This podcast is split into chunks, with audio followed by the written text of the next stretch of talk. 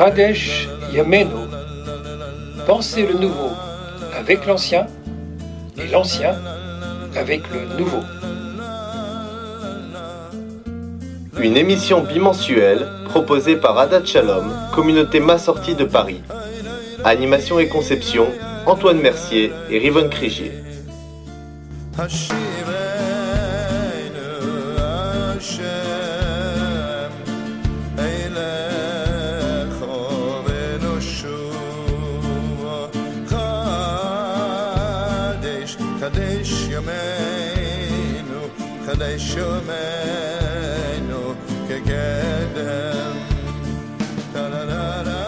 À la réalisation, Clara et Elkana Ayoub.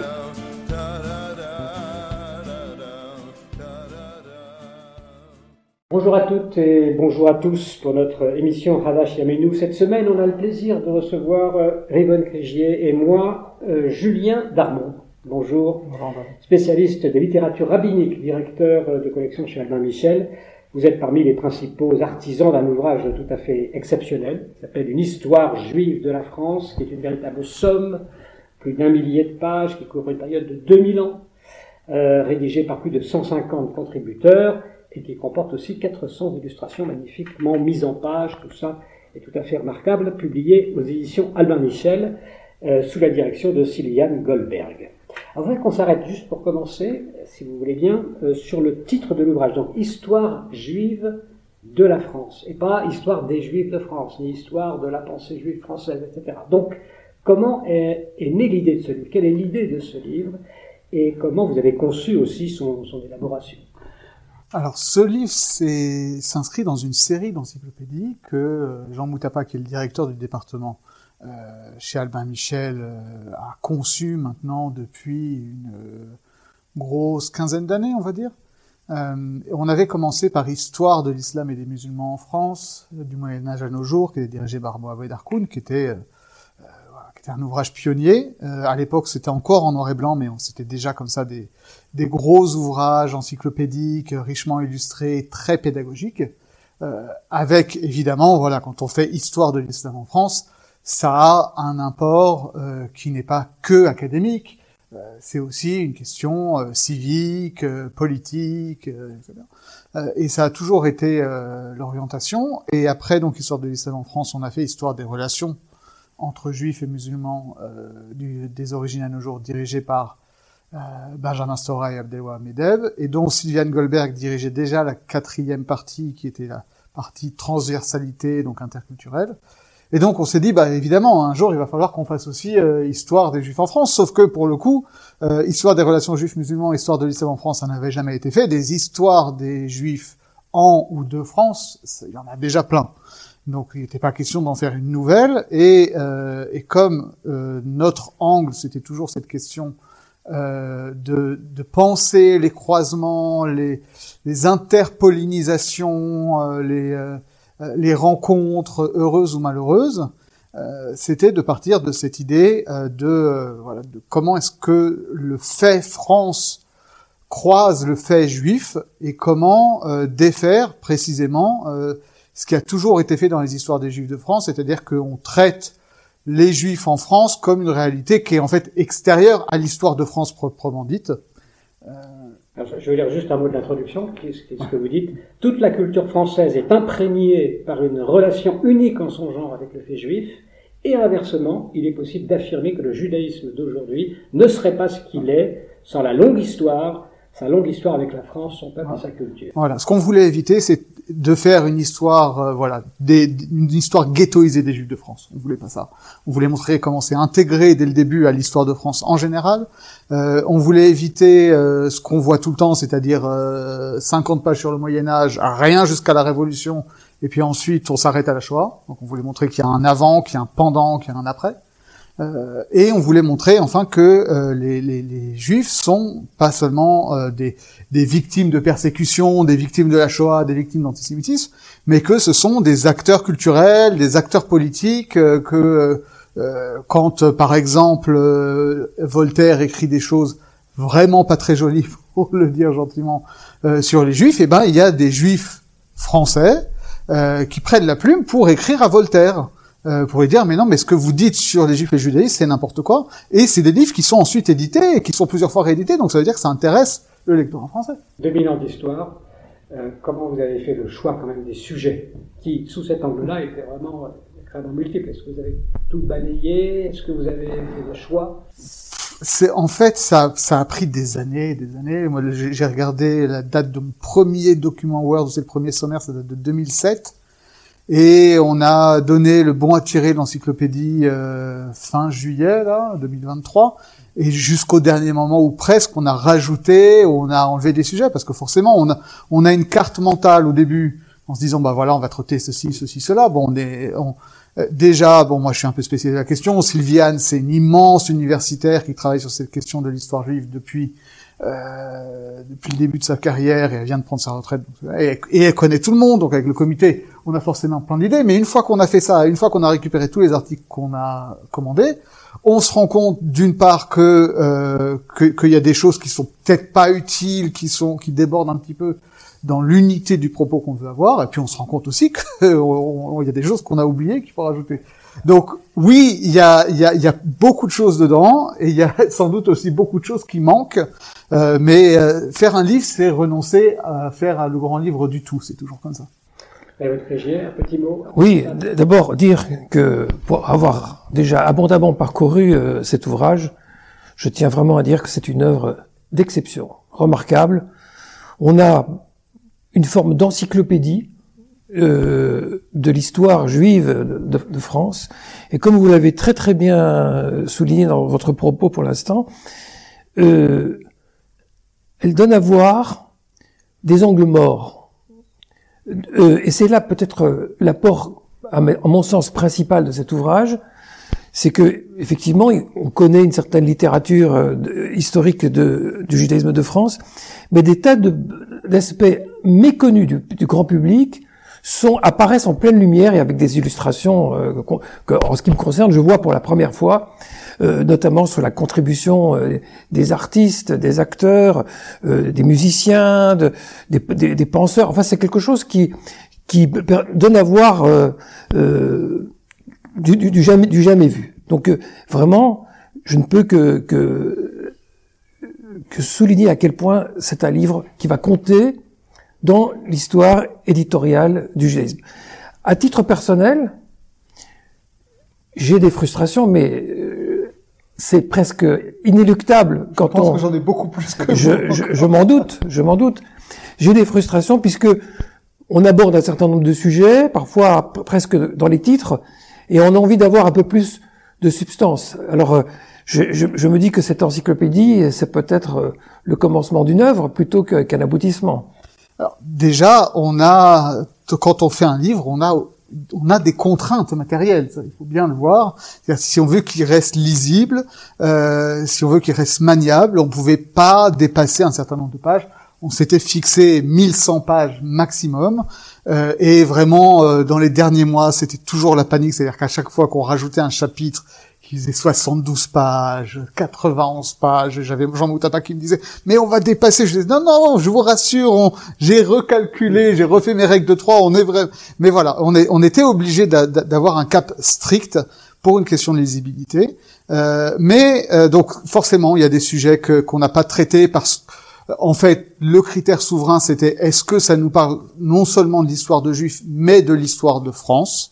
Et donc parfois, il y avait des choses euh, euh, qui relevait peut-être plus de l'histoire interne des, des, institutions juives françaises qu'on a un peu passé sous le boisseau, mais ça, moi ça m'a donné des idées de plein d'autres livres. Euh, mais à l'inverse, le fait de faire collaborer des gens euh, de, de, disciplines très différentes, parce que c'est une histoire politique, économique, sociale, culturelle, artistique, religieuse, interculturelle, etc. Euh, ça, ça, permet de faire sortir des choses. Alors, Julien, vous qui êtes un spécialiste de la Kabbale, vous avez d'ailleurs publié un, très bel ouvrage sur la Kabbale.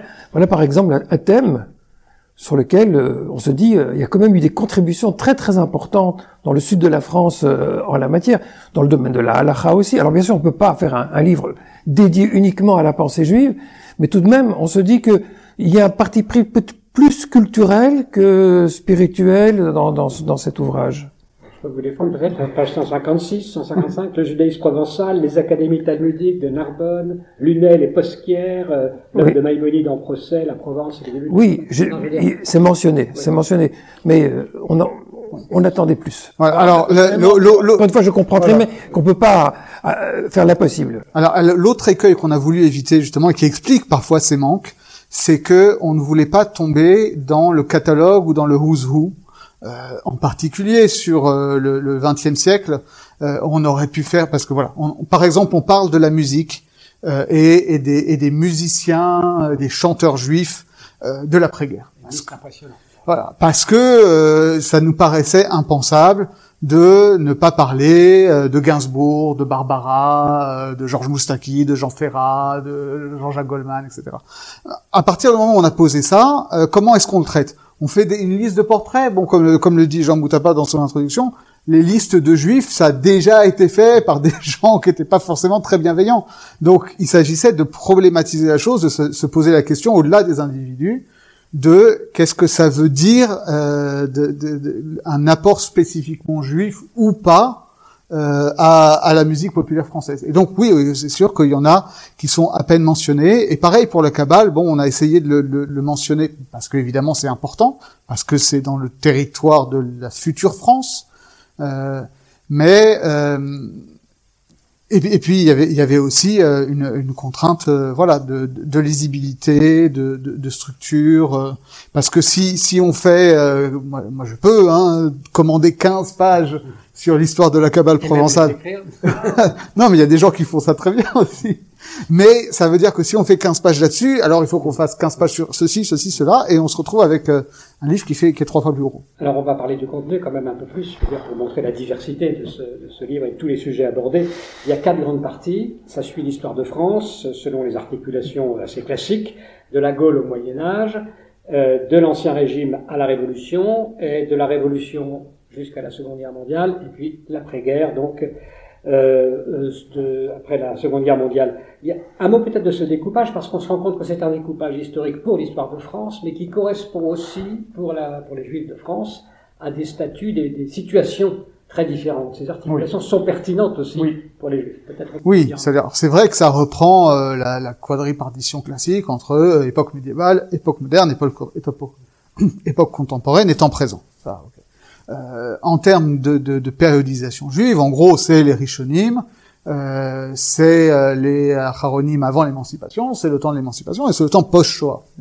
Maintenant, ce qu'on a essayé de faire, on était obligé d'avoir des parties, tout simplement pour que nous-mêmes, on se repère dans, dans ces 2000 ans d'histoire et qu'on sache qu'est-ce qu'on demande à qui, parce que aussi, on a les contraintes qu'on a sollicitées des universitaires. Les universitaires, c'est tous des spécialistes. Et quelqu'un qui est médiéviste, euh, il n'est pas compétent pour parler de l'époque moderne. C'est artificiel, mais ça fonctionne comme ça. Mais au-delà de ça, oui, il y a, on a beaucoup voulu insister sur les continuités, c'est-à-dire que euh, on s'est arrêté à 1394 officiellement pour la fin de la partie Moyen Âge, parce que c'est la dernière expulsion des Juifs du royaume de France. Euh, sauf que en fait non, puisque en réalité en 1501 la Provence a été annexée entre-temps, il va y avoir encore une autre expulsion. Et 1501, c'est dix ans après 1492, donc ça correspond à l'expulsion des Juifs d'Espagne. Donc c'est cette césure-là. Et en fait, cette césure, elle est très étalée dans le temps, euh, et elle ne signifie pas forcément la fin de, la présence juive en France, ni la fin du fait juif dans l'imaginaire français. De la même manière, la Révolution française, oui, il y a une rupture avec un changement de statut juridique, mais ça a été précédé par des évolutions intellectuelles du côté des philosophes des Lumières et par des évolutions juridiques au sein des communautés juives. C'est-à-dire que ça fait déjà euh, plusieurs décennies que les tribunaux rabbiniques euh, et les tribunaux euh, royaux de la ville de Metz s'inchangent des informations pour comprendre comment fonctionnent les uns les autres et avoir une certaine cohérence de comment ils jugent.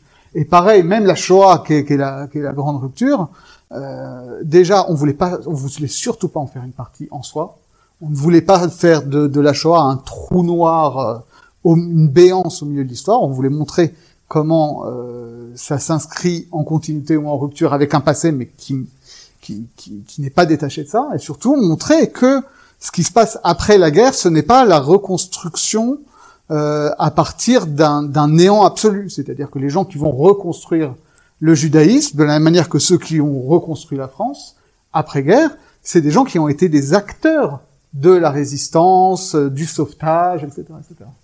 Alors, euh, on va prendre quelques petits exemples quand même pour aller un peu plus loin sur certains sujets.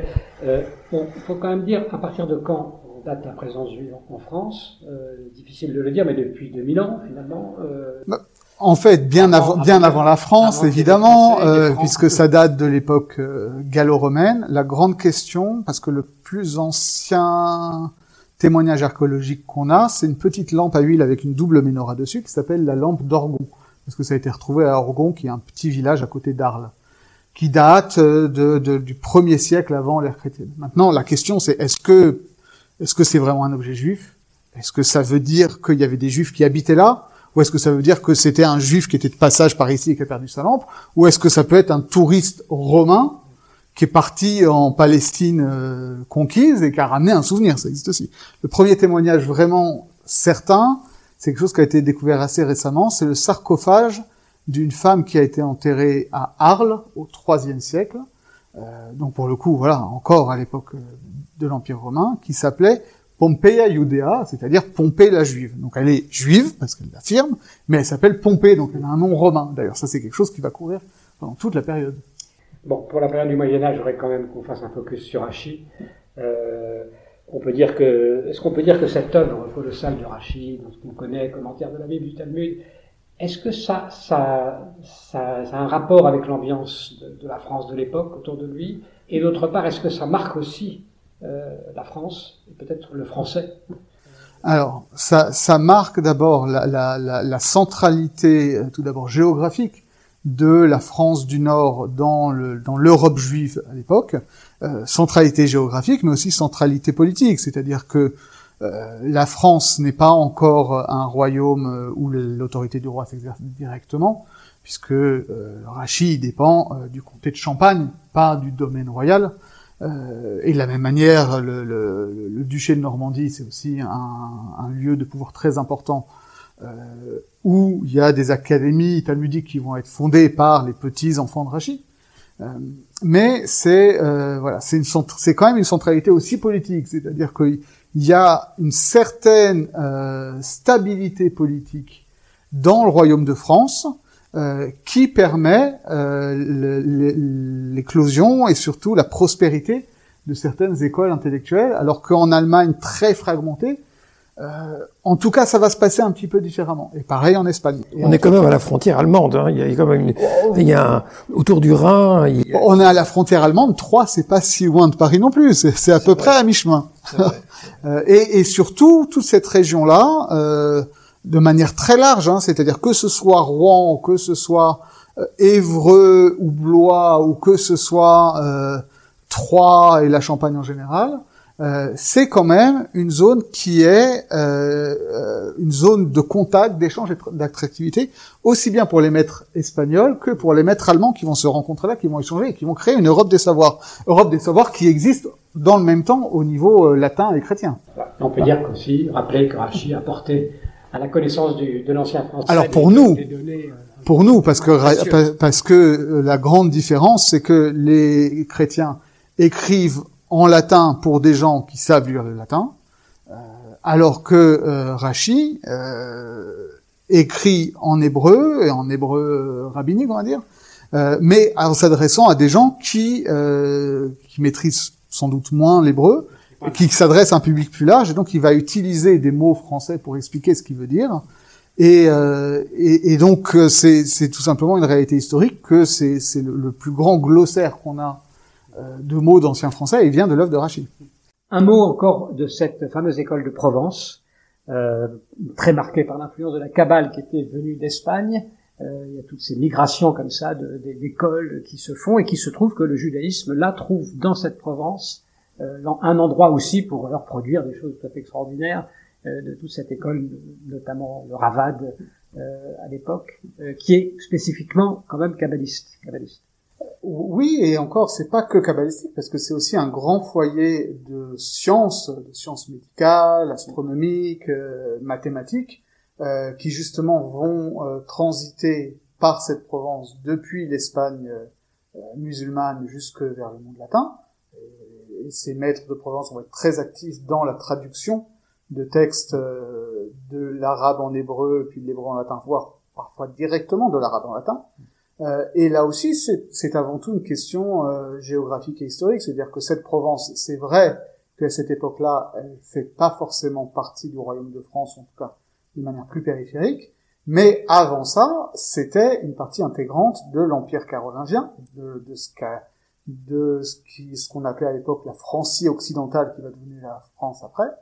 Euh, et où il y a une présence juive très ancienne. Il y a même des légendes qui disent que les Nessim de Narbonne euh, ont été désignés seigneurs euh, de cette ville-là par Pépin le Bref. Bon, tout ça, c'est des légendes, mais ça dit l'inscription ancienne et politique euh, de, cette, de ce judaïsme provençal, qui est donc, comme ça, lui aussi à la jonction entre cette France du Nord et, et cette Espagne qui n'est pas encore l'Espagne, parce que en réalité, ils sont surtout en lien avec la Catalogne, qui est justement la marche d'Espagne, c'est-à-dire qui, est une province euh, de l'Empire carolingien à l'origine et qui ne participe pas à la Reconquista. Donc c'est une autre histoire. C'est, pas l'histoire de, de, de l'Espagne chrétienne euh, tournée vers la Reconquista. C'est une autre. C'est pas l'histoire de la France du Nord euh, et de la construction du pouvoir royal. C'est autre chose qui est à l'interface des deux et qui, avant d'être absorbé par les uns et par les autres, euh, se construit une identité propre, euh, à la fois en, en, continuité et en différence. Peut-être pour, pour sortir de l'aspect tout simplement historique, même qui est, pas, qui est passionnant, euh, sur le plan strict de la pensée, on a quand même euh, à cette période deux pôles, un au nord et au sud, qui, qui forment le centre du monde juif du point de vue intellectuel, avec une partie nord plus exégétique, plus talmudique au sens de, de, l'interprétation, et puis au sud, une partie qui est beaucoup plus influencée par les idées, la pensée, notamment la, pensée philosophique, et il va se passer au, cours des siècles qui vont suivre une véritable euh, fécondation euh, entre ces deux pôles. La France a quand même été, et c'est important de le souligner, je ne parle pas d'un point de vue politique maintenant, mais de l'espace, le centre du judaïsme pendant une période très significative. C'est-à-dire que ce, judaïsme provençal, c'est là où il va y avoir euh, d'une part l'émergence de la Kabbale dont on a parlé, c'est-à-dire de euh, d'une pensée, euh, d'une théologie, j'ai envie de dire, je n'aime pas le mot mystique, euh, d'une théologie et, et d'un nouveau corpus dont on ne sait d'où il sort, mais qui ensuite va se diffuser euh, en Espagne et partout dans le monde juif. Euh, ça va aussi être, avant ça, le relais essentiel de la traduction en hébreu de l'œuvre de Maïmonide. Euh, c'est les Thibonides qui sont, oui, des Espagnols, mais établis en Provence, qui vont les traduire, qui vont le diffuser. Euh, ça va mener à des controverses qui sont encore aujourd'hui déterminantes pour la pensée juive, c'est-à-dire le rapport aux sciences, le rapport à la philosophie, euh, l'interprétation littérale ou allégorique de la Bible, c'est pas rien. Les guerres d'anathème entre communautés dans le sud de la France, autour de l'œuvre de Maïmonide. Voilà, et qui implique effectivement aussi bien des Espagnols que des maîtres de la France du Nord. Euh, et, et, donc voilà, il y a, y a, tout ça. Alors, et, et, ça, et ça va avoir une influence déterminante effectivement pour l'histoire juive dans son ensemble. On est obligé d'avancer un petit peu, de passer à la période suivante, deuxième grande période de l'Ancien Régime à la Révolution. On trouve notamment un, un article de Tristan Allonge quand les auteurs français redécouvrent le peuple d'Israël de Rabelais à Racine. Il y a aussi un chapitre qui évoque la maranité supposée de Montaigne, et puis euh, ben, un peu plus loin un éclairage sur euh, Jean-Jacques Rousseau, en se demandant si peut-être c'est pas le premier sioniste par, rapport à tout ce qu'il a dit. Euh, qu'est-ce qu'on peut dire de cette imprégnation du fait juif dans la culture française, dans la culture française, le premier plan, hein, de la Renaissance jusqu'aux Lumières, Julien Darmon Alors d'abord, ce qu'il faut se mettre en tête, c'est que cette période-là, est officiellement une période où il n'y a plus de juifs en France. Sauf qu'évidemment, en fait, il y en a partout. Euh, c'est-à-dire qu'il y en a au moins euh, à Bordeaux qui sont des maranes qui assez rapidement assument ouvertement leur judaïsme, qu'il y en a dans le comtat venessin et à Avignon, parce que oui, d'accord, c'est les États pontificaux, ça fait quand même partie géographiquement de la France, et c'est en lien avec les néophytes de Provence. Euh, il y a des juifs à Metz, beaucoup, et il y a des juifs dans toute l'Alsace rurale. Euh, et de l'autre côté, donc, on a tout un monde intellectuel français euh, qui euh, qui ne se rappelle pas forcément qu'il y a eu euh, beaucoup de juifs en France au Moyen Âge, euh, mais qui quand même, euh, d'une part, se réapproprie la culture biblique sur un mode qui n'est pas le mode du Moyen Âge, c'est-à-dire c'est pas la Bible comme texte sacré, comme parole de Dieu, c'est la Bible comme réservoir d'imaginaire, réservoir mythologique avec donc toutes les pièces qu'on connaît, c'est-à-dire qu'on connaît le, le, l'Esther de Racine, mais Esther et Phèdre, voilà, c'est deux faces d'une culture euh, euh, biblico-hellénique qui se constitue à cette époque-là. Et ce qu'on a, ce que montre l'article, c'est ça qui est intéressant, c'est que quand euh, Racine écrit son Esther, par exemple, euh, il ne s'inspire pas que du texte biblique qui est commun aux juifs et aux chrétiens, mais qu'il va aussi aller piocher certains motifs dramatiques dans, euh, dans des midrashim, dans la littérature rabbinique. donc se pose la question de comment est-ce que quelqu'un comme Racine est au courant de midrashim, parce qu'en réalité, oui, il y a dans l'intelligence française une culture euh, du, savoir euh, rabbinique euh, qui persiste au-delà de juste la stricte connaissance du texte biblique. Alors, vient ensuite la Révolution, c'est-à-dire le coup de tonnerre un mauvais jeu de mots de Clermont-Tonnerre, euh, sa célébrissime formule, tout refuser aux Juifs en tant que nation, tout leur accorder comme individu, contrat émancipateur. Nous sommes le 23 décembre 1789. Alors c'est une manière évidemment de proposer aux Juifs l'émancipation. 89, euh, moi j'ai noté. ah, pour la phrase l'émancipation. Pour la, euh, oui, non, ça c'est la phrase de Clermont-Tonnerre. Et euh, ça nie quand même, bon, proposition de l'émancipation pour les individus et négation quand même de quelque chose qu'on peut appeler euh, la notion de nation. Et, j'ajouterais, que, et c'est une problématique qui est abordée dans le texte, toute la question de l'assimilation, avec l'ambiguïté aussi que ce terme euh, suppose.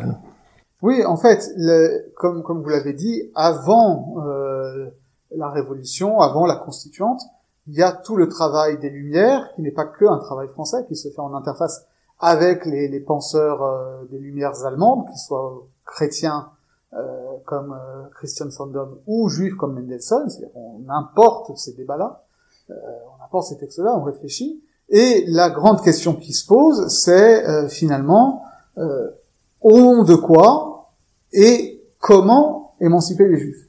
Au nom de quoi Au nom d'un idéal des Lumières qui est l'égalité fondamentale euh, de tous les êtres humains, indépendamment de leur confession religieuse, euh, d'une explication euh, du sort des différents constituantes du peuple, euh, non pas par un ordre divin, mais par des conditions historiques. C'est de la même manière qu'on va remettre en cause l'idée de monarchie de droit divin et de, de clergé, noblesse et euh, tiers état qui, qui, en disant bah non, ça n'a ça, rien d'un ordre naturel. Euh, ce sont des inégalités qui ont été produites par l'histoire, d'accord C'est le fameux discours sur l'inégalité de Rousseau. De la même manière, on se dit bah, pourquoi est-ce que les Juifs sont dans un état d'avilissement comme ça? C'est pas parce qu'ils ont été maudits par Dieu, c'est parce que les sociétés chrétiennes les ont contraintes à l'avilissement. Donc, on, à partir de là, on a une ambiguïté sur qu'est-ce que ça veut dire euh, émanciper les juifs, émanciper les juifs, ça veut dire non seulement leur donner les mêmes droits que tout le monde, mais ça veut dire les, les hausser à la même dignité euh, socio-économique, j'ai envie de dire, que tout le monde.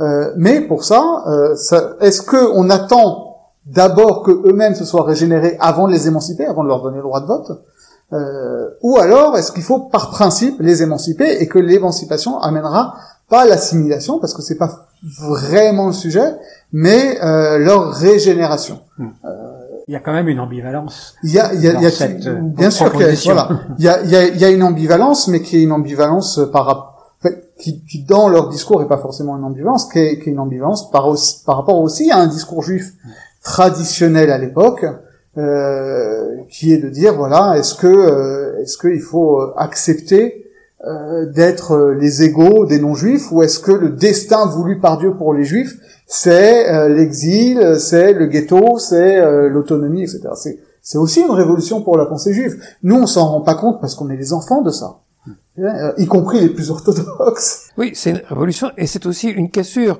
il y a une espèce de, de, plaque tournante où on voit les différents positionnements par rapport à cette question et les différentes expressions du judaïsme tourner autour de la question de savoir dans quelle mesure on participe euh, à, cette, à, cette, à cet accueil ou dans quelle, mesure on, se protège de ce risque d'assimilation. Oui, sauf que, d'après ce que j'ai pu comprendre, euh, en France, personne n'est euh, partisan de rester euh, dans euh, dans les ghettos ou dans un état dans un état subalterne. La question se pose de savoir euh, jusqu'où on peut accéder aux demandes de réforme interne du judaïsme posées surtout plus tard en fait par Napoléon. Oui, justement, j'allais en revenir parce que c'est la troisième grande partie, c'est le principe républicain à l'épreuve qui commence donc par Napoléon, la convocation de son fameux grand Sanhedrin, et cette question comment concilier citoyenneté et droit talmudique, c'est là aussi une période cruciale dans cette transformation. C'est non seulement une période cruciale à l'époque, mais c'est aussi des questions qu'on retrouve aujourd'hui.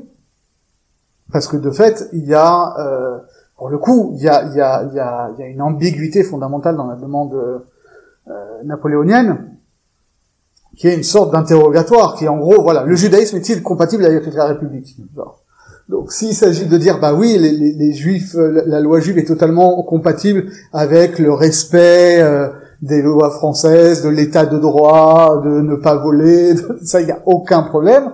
Après si euh, la République s'est définie par l'obligation pour la synagogue par exemple de reconnaître les mariages mixtes, oui, là, ça peut bloquer. Et c'est intéressant de voir que c'est assez peu connu qu'en réalité, il y a deux moments dans, ce, dans ce, cet épisode napoléonien parce qu'il y a d'abord une assemblée de notables, et ensuite il y a le grand Sanhedrin, auquel on pose les mêmes questions. Et l'assemblée des notables, qui est une assemblée laïque, dit, mais oui, mais les mariages mixtes, il n'y a aucun problème. Mhm. Tout ce qui était interdiction des mariages mixtes, c'était avec les Cananéens de la haute antiquité, mais nous sommes tous frères, on peut tous se marier ensemble. Et au grand Sanhedrin, où là, il y a quand même des rabbins, disent, attention, on peut pas faire n'importe quoi, euh, il faut distinguer deux plans, c'est-à-dire qu'un mariage civil entre un juif et une non-juive, euh, est évidemment valable et on ne pourra pas marier à la synagogue un juif qui est déjà marié avec une non-juive. Euh, mais pour autant, on ne peut pas faire à la synagogue un mariage entre deux personnes de confession religieuse différentes, de la même manière qu'à l'église, vous ne célébrerez pas euh, un mariage entre un chrétien et un non-chrétien. Voilà comment les choses se négocient. Mais il y a, y, a, y a, à ma connaissance, personne qui, dans le rabbinat français, dit non par principe, alors que ce sera le cas euh, dans la réception euh, de la révolution et de l'émancipation en Europe orientale, par exemple. Alors à partir de là, disons euh, début du XIXe siècle, les, les, citoyens français deviennent citoyens français de confession israélite. Alors voilà, ce terme est arrivé, c'est l'âge d'or des grandes synagogues. Et de même de confession mosaïque, c'est un terme utilisé à l'époque. Euh, J'ai noté qu'il y avait 250 synagogues construites en France jusqu'en 14, donc pendant un siècle. Là. Dans son article intitulé Être israélite français, euh, Joël Seban écrit que le nom d'israélite incarne cette rencontre, ou plutôt cette synthèse, entre les valeurs universelles françaises et le judaïsme. Et cette synthèse, ça va fonctionner, bon au mal jusqu'à jusqu'à la Seconde Guerre mondiale finalement. Oui, ou peut-être ça s'arrête avant, peut-être ça s'arrête pas. c'est une question. Mais ce qu'il faut dissiper comme idée, c'est que israélite serait une manière de cacher sa judéité. En fait, ce qu'on veut évacuer, c'est le mot juif, parce qu'il est perçu à l'époque de manière très péjorative.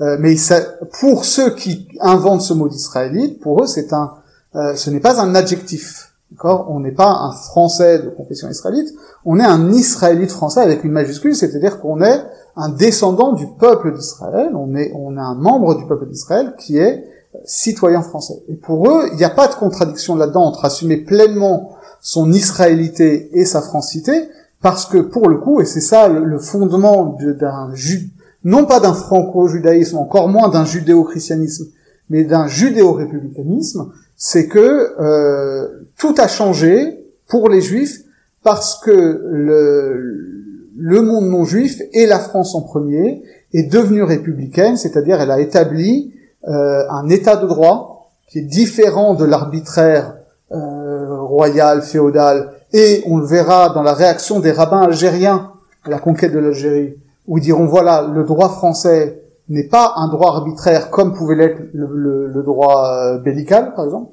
Euh, et non seulement ça, non seulement c'est la fin de l'arbitraire, mais les valeurs de la République sont fondamentalement des valeurs juives. euh, la, valeur suprême justement de la loi et pas du souverain, euh, l'égalité, la liberté qui est, euh, c'est intéressant, on a un document où on a une traduction, adaptation en hébreu de la Déclaration des droits de l'homme et du citoyen euh, qui date de la Hague en 1795. Et eux, ils interprètent la liberté essentiellement comme liberté de conscience, liberté de religion, liberté de réunion. Déclaration euh, avec euh, les tables de la loi. Voilà, parce que c'est le modèle. modèle. Bon, euh, il faut dire peut-être aussi un mot du développement de ce qu'on appelle la, science du judaïsme. Hein, à cette période, la version française de l'allemande Die Wissenschaft des Judenstum. là aussi, on peut parler d'une entrée dans le judaïsme dans la culture académique générale, peut-être on peut dire un mot du grand rabbin quand même euh, Tzadok Khan, hein, qui a traduit, euh, comme on le sait, la Bible, une traduction qui demeure encore aujourd'hui une, référence. il y a, y, a, y, a, y a, deux aspects à ça, effectivement. Il y a d'abord l'arrivée en France euh, d'intellectuels juifs et de, savants juifs, souvent allemands, qui vont devenir de vrais savants français, euh, qui vont rentrer euh, pas juste qui vont faire leur petite société savante, mais qui vont intégrer les universités françaises, qui vont intégrer le Collège de France. Le Collège de France, faut le rappeler, c'est une institution créée sous le nom de Collège Royal par François Ier, où on enseignait dès le début l'hébreu à côté du grec euh, et des mathématiques. Euh, et donc il y a une chaire d'hébreu et d'études juives au Collège de France, et c'est c'est Ernest Renan qui va l'occuper un moment, puis Salomon Monk, donc un savant d'origine allemande, qui va ensuite l'occuper et qui va faire la première traduction en langue moderne du Guide des égarés c'est quand même euh, qui reste jusqu'à aujourd'hui une référence. Qui est, et, et, parce qu'il a fait non seulement cette traduction, mais il a fait l'édition critique du texte arabe, ça, ça reste un monument. Et euh, effectivement, plus tard dans le siècle, on a euh, la Bible de Sadok Khan, donc, il faut dire deux mots. Euh, D'ailleurs, il y en a deux parce qu'il y a celle de Sadok, du rabbinat, qu'on appelle Sadok Khan, mais c'est une entreprise collective du rabbinat français. Euh, et avant ça, celle de Samuel Cahen, qui était euh, une sorte d'encyclopédie biblique avec tonnes d'articles dû notamment à des Salomon Monk, etc. Mais avec cette idée euh, qu'il faut que les Juifs français puissent lire la Bible en français. Ça, ça nous paraît évident. C'est pas évident à l'époque. Et c'est une démarche totalement inverse de celle qui a précédé à la traduction de la Bible en allemand par Mendelssohn euh, presque un siècle plus tôt. Mendelssohn traduisait la Bible en allemand pour que les juifs allemands apprennent la langue allemande. Un siècle après, c'est l'inverse, c'est que on, veut que les juifs français puissent lire la Bible dans une langue qu'ils comprennent, parce qu'ils ne lisent pas l'hébreu, euh, et c'est bien incompréhensible. Euh, on n'a jamais demandé, avant très récemment finalement, à tous les juifs de pouvoir étudier en hébreu, mais il faut qu'ils aient une Bible qui soit à eux, qui ne soit pas truffée de traductions tendancieuses qui viendraient des traductions euh, chrétiennes, sachant que dans le même moment aussi, il y a un grand mouvement de traduction de la Bible en français du côté protestant et même du côté euh, catholique, parce que pour le coup, il n'y avait pas non plus de traduction catholique de la Bible en français. C'était un athème complètement pour le pour le pour l'Église. Dernier dernier chapitre de cette troisième partie s'intitule La trahison, avec notamment euh, l'article de Marc-Olivier Baruch, euh, Vichy, la France, les Juifs, et le bilan qu'on connaît, hein, 74 150 déportés, 11 000 enfants, très peu de survivants le constat qui est fait dans l'article, une cassure dans le processus commencé avec la Révolution française, un processus d'invisibilisation, d'assimilation, de place naturellement trouvée par les Juifs dans la société française. Et voilà cette cassure, on peut dire irrémédiable, enfin quelque chose s'est cassé euh, à ce moment-là dans toute cette dynamique qu'on vient de décrire. Oui, je, je, sais pas si c'était irrémédiable parce que finalement on est là, d'accord, et on parle en français en toute liberté, donc euh, euh, et, et, et d'ailleurs pour la pour l'histoire euh, politique française, c'est pas c'est parler de rupture irrémédiable, euh, c'est aussi une vision qu'on a aujourd'hui qui n'était pas forcément celle qu'on voulait imposer avant où on parlait plutôt de parenthèse. C'est le discours de Chirac. Hein. La France ce jour-là accomplissait l'irréparable. Oui, oui, oui, oui, tout à fait. Mais tout ça, c'est des éléments historiques qui demandent à être analysés. Et alors, ce qu'on a voulu montrer, euh, déjà à la base, on voulait pas euh, trop parler de la Shoah. On voulait pas que ça occupe tout l'espace. Bon, malgré tout, on a fait 91 pages dessus. C'est le chapitre le plus gros parce que on ne peut pas, quand on fait une histoire juive de la France, ne peut ne, pas consacrer une page à la rafle du Veldiv, ne pas consacrer euh, plusieurs pages, voilà, à la politique euh, antisémite du gouvernement. Donc voilà, ça, ça fait beaucoup. Mais on n'a pas voulu faire une histoire de la Shoah en France parce que ça plein de livres dessus, c'est pas la question. Nous, notre question, c'était voilà, qu'est-ce que ça dit du pouvoir politique, de la place des Juifs en France, etc. Euh, et, et, et, puis bon, on, était à l'époque euh, encore euh, dans les, les, secousses secondaires des élucubrations euh, certains candidats à l'élection présidentielle que je ne nommerai pas, et donc démontrer que non, Pétain n'a vraiment pas sauvé des Juifs, que à tout prendre, si on juge les, les gouvernements fascistes à ceux qui ont protégé le plus leurs juifs, bah, c'est l'Italie mussolinienne qui a, qui a gardé tous ces juifs, alors que la France en a livré beaucoup plus, et qu'en réalité, cette question de savoir est-ce que on donne des juifs ou est-ce qu'on garde des juifs, c'est une question de souveraineté politique. Il y a un article passionnant sur tous les paradoxes engendrés par l'abolition du décret Crémieux en Algérie, parce que si les, juifs français d'Algérie qui sont français par décret Crémieux perdent la nationalité française. Ce n'est pas le cas de tous les juifs qui sont en Algérie. Il y en a qui ont été nationalisés à titre individuel. Il y a des juifs euh, naturalisés français par Crémieux qui sont maintenant au Maroc. Alors qu'est-ce qu'ils deviennent eux? Ils deviennent des sujets juifs du sultan marocain. Un balagan pas possible. Euh, mais mais ce qu'on voulait montrer, c'est que d'une part, euh, c'est vrai que c'est une trahison parce que contrairement à ce qu'on raconte souvent, non, la France n'est pas massivement antisémite de l'affaire Dreyfus jusqu'à Pétain. Euh, il y a un moment euh, d'opinion antisémite intense au moment de l'affaire Dreyfus, mais qui disparaît avec euh, la, la, Première Guerre mondiale, euh, et que les années 20 sont un moment où il y a peu d'antisémitisme, que ça remonte dans les années 30, euh, avec la montée générale du fascisme en France et ailleurs dans le monde, mais euh, c'est pas forcément un phénomène spécifiquement français. Donc toute notre question c'était ça. Voilà. Qu'est-ce qui relève de dynamique propre à l'histoire de France? Qu'est-ce qui relève de, de, de, de dynamique plus large? Et... Oui, ça c'est quand même une question très très importante parce que tout à l'heure vous évoquiez les questions des traductions. On voit bien aussi euh, Rosenzweig et Martin Buber refaire des, des, traductions avec euh, euh, la possibilité pour les juifs allemands de renouer. Donc il y a quand même des dynamiques qui dépasse l'Hexagone. Hein. On peut pas isoler l'histoire des Juifs de France euh, du reste de l'Europe. Non, c'est, c'est, tout à fait vrai. C'est ce qu'on a essayé de montrer à chaque fois. C'est-à-dire que quand on parle de la révolution, de l'émancipation, on a demandé des articles sur comment est-ce que les Juifs allemands voient euh, la Révolution française, comment est-ce qu'ils considèrent l'évolution, comment est-ce que euh, pour ce dont on va parler aussi, euh, la façon dont les instances religieuses se constituent en France, avec le consistoire, puis avec la laïcité, comment ça induit euh, des évolutions qui sont différentes de celles du judaïsme allemand, parce que voilà, le judaïsme allemand, c'est vraiment le, le modèle le plus proche. On est obligé d'avancer, leur tour, euh, parce qu'il y a cette dernière partie hein, qui est aussi importante, quatrième et dernière partie du livre, la seconde moitié du XXe siècle, intitulée Une société à réinventer. Là encore, bon, bien difficile de choisir parmi toutes les thématiques. Euh, bon, je commencerai peut-être arbitrairement par le renouveau des études juives euh, en France dès l'après-guerre. Euh, avec l'école d'Orsay, aussi le colloque des intellectuels juifs, euh, ce qu'on appellera plus généralement l'école de pensée juive de Paris, donc André Neher, euh, Léo Ashkenazi, Eliane Amado, Lévi Valency et bien sûr Emmanuel Lévinas. Il y a Catherine Chalier qui donne un article dans ce, à ce sujet qui cite euh, une phrase de Lévinas, phrase programmatique de ce qu'il s'agit de faire à l'époque.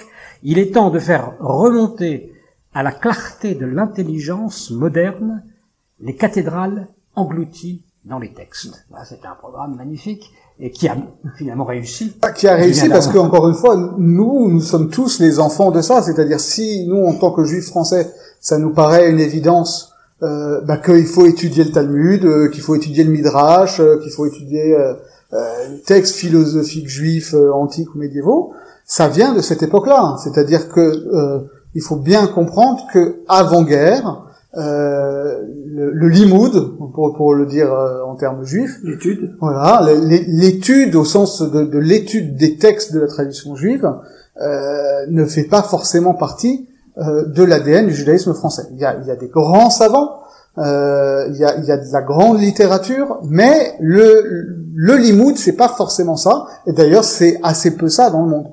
Ce qui, cette particularité qu'on va avoir, c'est que pendant la guerre déjà, on va avoir euh, des acteurs, que ce soit Lévinas, que ce soit Gordin. C'est ça, les éclaireurs israélites. Voilà, les, les éclaireurs israélites, le Yeshurun, qui est un peu le versant orthodoxe, euh, mais aussi euh, le, les, les, cadres de l'Alliance, euh, qui vont se dire, voilà, il faut qu'on pense ce qui est en train de nous arriver, euh, en tant que juif, et penser en tant que juif, ça veut dire le penser à travers ces textes de la tradition, mais de fait, les, les, les, gens qui étaient dans les yeshivot à Brisk ou, euh, ou à Slobotka, c'était pas leur préoccupation de penser le monde à travers le Talmud, c'était d'étudier le Talmud. Se dire on va penser le monde à travers l'étude juive, ça c'est un truc très français. Alors, vous, êtes, vous êtes la deuxième, finalement dans cette école-là, dans la deuxième génération ou la troisième. J'étais un élève de, de Manitou de ouais. Ashkenazi, et justement je voudrais dire que un des aspects intéressants du livre, ce que vous présentez l'importance qu'ont été les colloques des intellectuels juifs de France qui, à partir de 1957,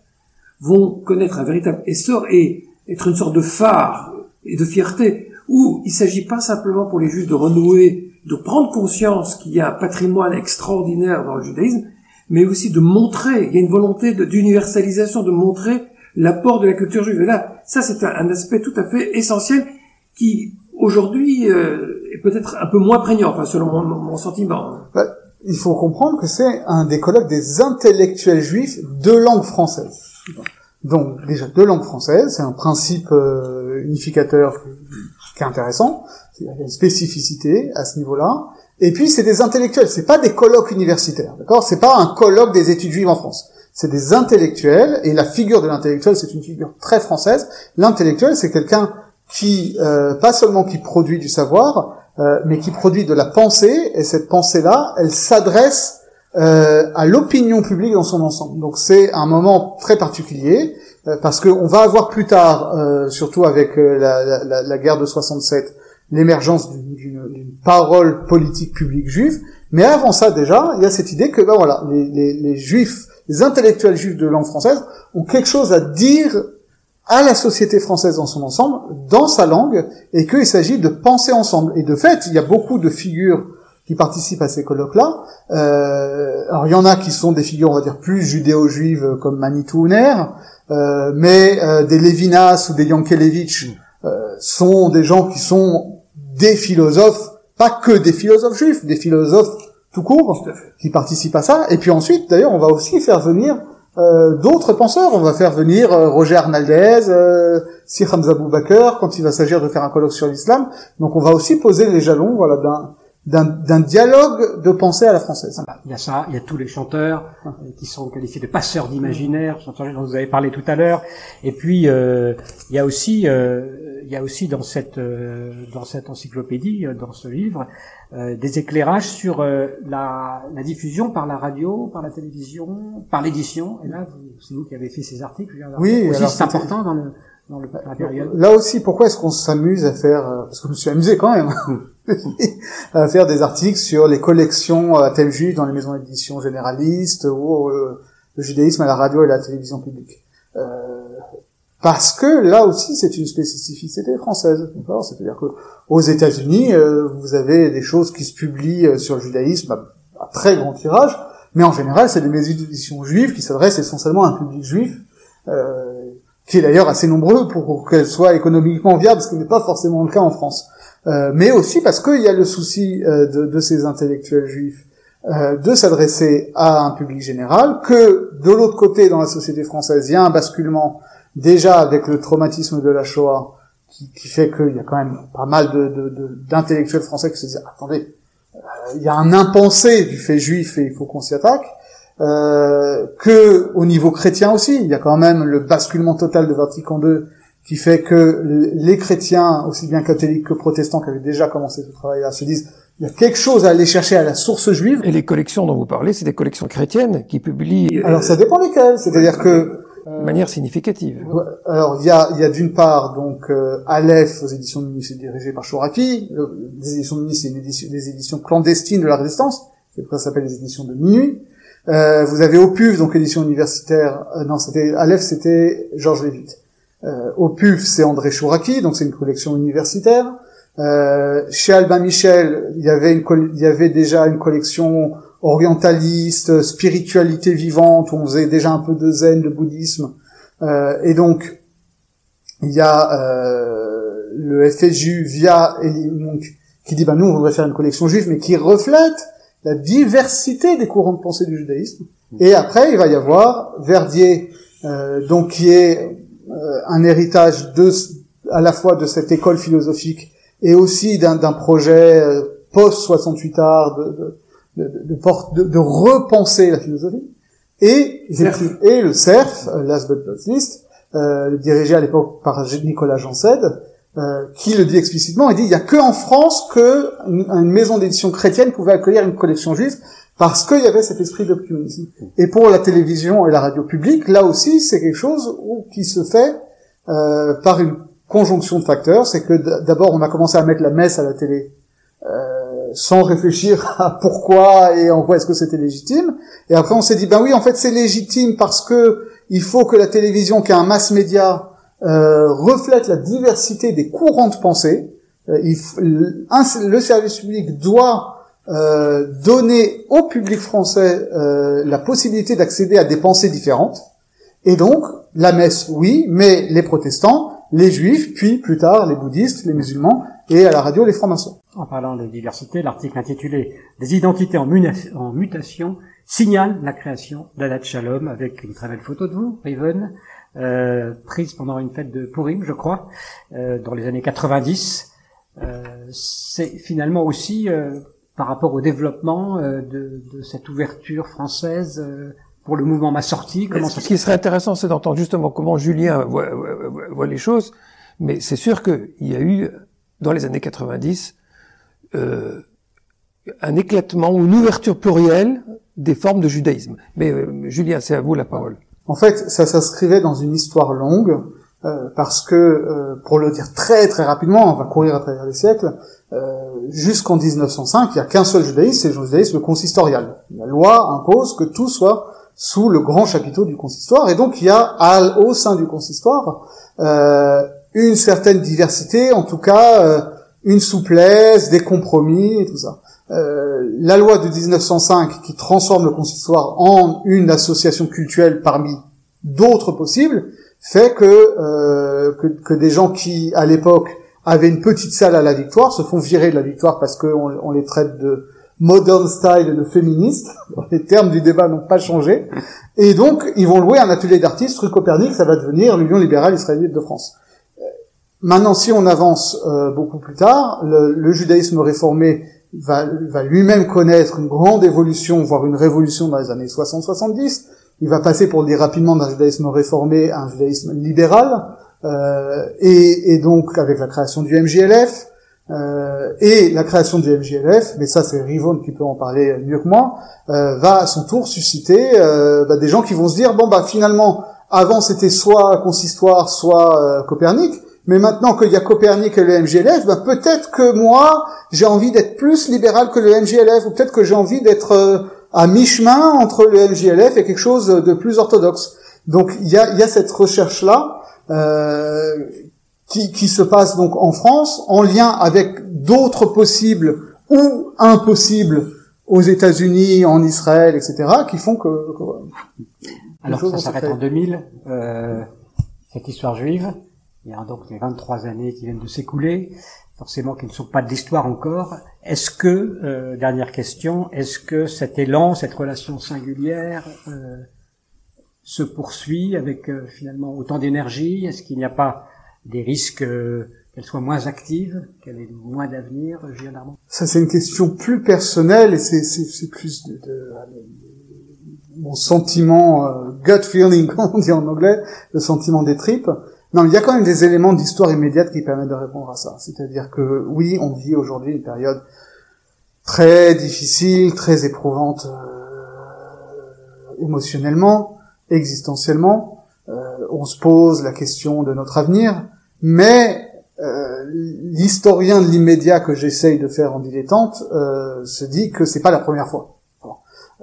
vous remontez il il y a dix ans, c'était les mêmes questions en 2012-2015, tout le monde disait le judaïsme français, c'est fini, il faut tous partir en Israël. Même les plus grandes autorités euh, consistoriales disaient ça. Vous remontez encore dix ans avant, euh, deuxième intifada, dans les années 2000-2002, tout le monde sortait son bouquin sur euh, c'est la fin des Juifs de France, etc. Et, en- et- et après 67, de- tout- beaucoup d'intellectuels, dont ceux du colloque, sont partis en Israël. Voilà, et avant ça, vous remontez, moi j'ai retrouvé des livres de Shmuel Trigano au tout début des années 80 qui disaient, voilà, après euh, l'attentat de Copernic, c'est fini, le judaïsme français n'existe plus. Et effectivement, en 67, il y avait ce discours-là, euh, il faut tous partir accueillir Mashiach en Israël. Donc voilà, c'est, on, on est scandé par ça, c'est structurel de se dire, euh, est-ce qu'on a un avenir ici Et finalement, paradoxalement, euh, si on reprend euh, dans, dans l'autre sens tout ce qui s'est fait depuis 67, grâce à Dieu, on n'a jamais eu autant de synagogues, on n'a jamais eu autant de lieux d'études, d'initiatives, euh, de pour les côtés euh, peut-être moins essentiels, autant de, de- restaurants cachers, autant de euh, autant d'é- autant d'élèves dans les écoles juives, etc. Donc il y a il y a une vitalité, il y a une solidité. Euh, et le grand danger, c'est de, c'est c'est de ne pas se projeter dans cet avenir en se disant bon, c'est, c'est fichu, d'accord? Parce que non, de fait, ça fait 60 ans qu'on, qu'on se dit euh, qu'il y a peut-être plus d'avenir, et il y a, ça fait 60 ans qu'on construit un avenir malgré les soubresauts de l'histoire. Donc il n'y a pas de raison qu'on continue pas. Dernier mot peut-être? Dernier mot, c'est grand merci, Julien, parce que vous et toute votre équipe, vous avez accompli une œuvre monumentale et j'espère beaucoup que ça va se poursuivre. Euh, je sais que autour de, de- la, de la même œuvre concernant euh, le- l'essor du christianisme, il y a eu Jésus puis il y a eu un après Jésus. Alors on espère qu'il y aura une, une histoire seconde des Juifs et, que- ça va se prolonger et que la réflexion va s'approfondir. On, on- on l'espère, et en tout cas, voilà, moi j'ai travaillé pendant deux ans de manière intensive avec donc, les 150 auteurs, puisque moi j'étais, j'étais pas le maître d'œuvre, mais j'étais celui qui était, euh, euh, disons, à, à la barre, à rassembler les textes et à dialoguer avec tout le monde. Et euh, il y a eu vraiment des belles rencontres. Et comme comme on disait au début, il y a des frustrations, il y a des sujets où on s'est dit, il aurait fallu en dire plus. C'était pas le lieu forcément de les dire dans ce livre-là, mais j'espère que ça donnera lieu à d'autres projets. Voilà, on vous retrouvera peut-être pour en parler. Julien Darmon, merci beaucoup d'avoir accepté de nous présenter donc ce livre Histoire juive de la France. Alors on peut signaler un prix de lancement très raisonnable finalement Oui. pour un livre Ça- et- aussi important, Le livre moins de est- 50 voilà, euros, c'est ça? 49,90 C'était essentiel pour nous parce que on ne voulait pas faire un livre qui dormirait dans les bibliothèques universitaires. Nous, notre objectif, c'est que ce livre-là, les gens le voient en librairie, ils disent, waouh, ça a l'air vachement bien, mais ça doit coûter une fortune. Et puis ils se disent, ah ben non, mais 50 euros, alors à ce prix-là, je peux le prendre. Et donc si je le prends, je le lis, je le fais lire et je diffuse le savoir. C'est ça qui nous nous intéresse. Merci encore Julien Darmon, merci Révonne Merci. Merci. à tous et à toutes pour votre attention.